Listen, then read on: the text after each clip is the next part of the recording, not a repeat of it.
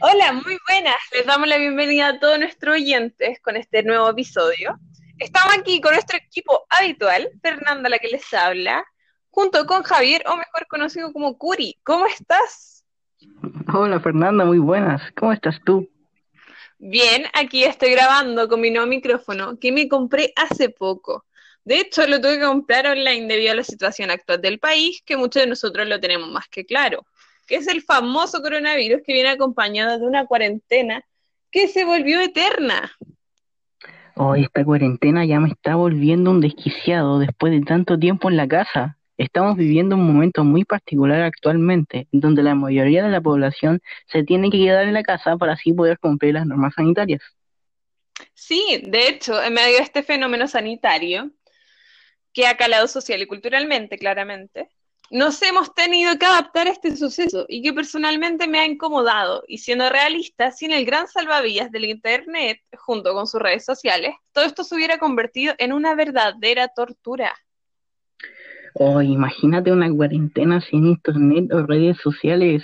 Cabe destacar que gracias a ese uso intenso de las redes sociales, nos hemos visto sumergidos en una nueva realidad, en donde surgen diversos sucesos. Exacto, o sea, luego de la cuarentena han surgido y con mayor fuerza diversos fenómenos. Uno de estos son las amadas y odiadas funas, que es el tema que nos reúne el día de hoy. Y primero que nada, hay que decir que la palabra funa, como tal, surgió en Chile y tiene su origen en el mapudungún, que significa podrido, por lo que funar lo podríamos entender como el acto de podrirse, y es una herramienta muy utilizada en el último periodo y sobre todo dentro de las redes sociales para hacer denuncias públicas que claramente pierden el carácter formal sobre diversos temas, como abusos, bullying, robos, delitos de diversa índole. Eh, cabe mencionar que hace muy poco, tanto tú como yo, leímos un artículo llamado El poder y el peligro de las funas, escrito por Cecilia Roman y Felipe Retamal, en el cual aborda de lleno este tema como tú mencionas, mostrando diferentes puntos de vista, tanto a favor como en contra de este nuevo fenómeno. Eh, pues a diario se dan a conocer decenas de funas, como tú ya sabes, en redes sociales, en donde se expone al funado, que es la persona a la cual se le adjudica como perpetrador, que efectúa un daño a la víctima, que es la persona que redacta esta funa y la comparte. Exacto, o sea, las funas han tenido un auge gigantesco en el último tiempo, y esta podríamos hablar de la cultura de las funas. O sea, como tú sabes, grandes personajes de la televisión chilena se han visto envueltas en este tipo de denuncias, en el que se exponen sus cuestionables actos del pasado y que incluso terminan con la carrera de la figura de televisión, como es el caso del famoso animador y locutor de radio Carol Dance. Carol Dance es un claro ejemplo de cómo las funas pueden influir en la vida de las personas.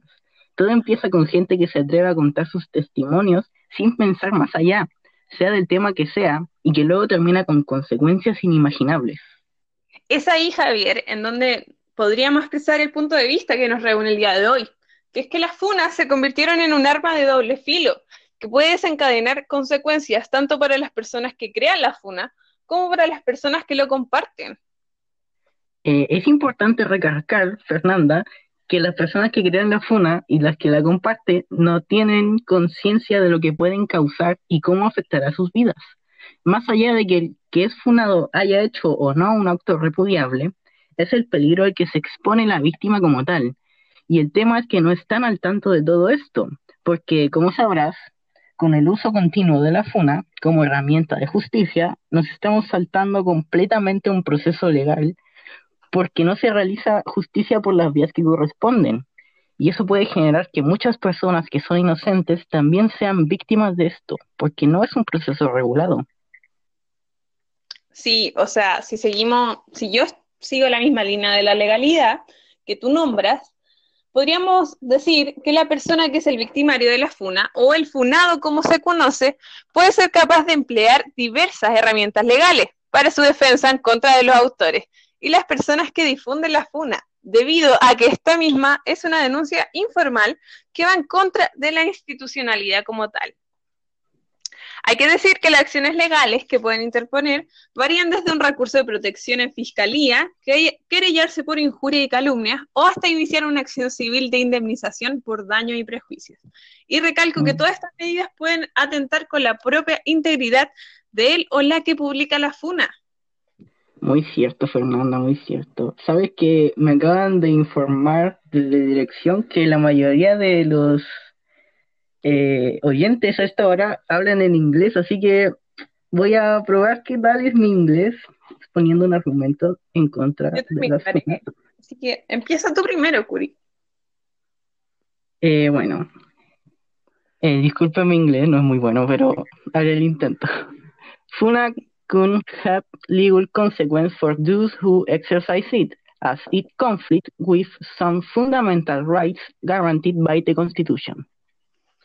FUNA is not the right method for dealing with the real problem, such as gender-based violence, abuse, or bullying, as these are complex phenomena and therefore difficult to address. Instead of using FUNAs to do justice, it is better to work together as a society to solve these systematic problems.